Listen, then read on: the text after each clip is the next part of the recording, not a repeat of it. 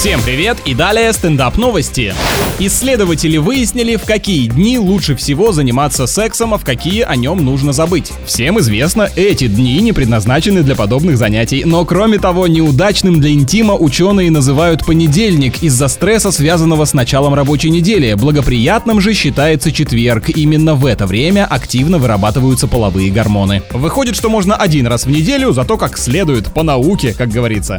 Двое жителей Соломоновых островов заблудились на рыбалке и 29 дней дрейфовали, пока полностью истощенные не добрались до берега. Однако один из них назвал произошедшее хорошей перезагрузкой и отдыхом от повседневной жизни. Может, это был его план, как провести месяц в прямом смысле на море и при этом сбросить вес. All-inclusive точно не подходит, а вот такой вариант вполне. На этом пока все. С вами был Андрей Фролов. Еще больше новостей на нашем официальном сайте energyfm.ru.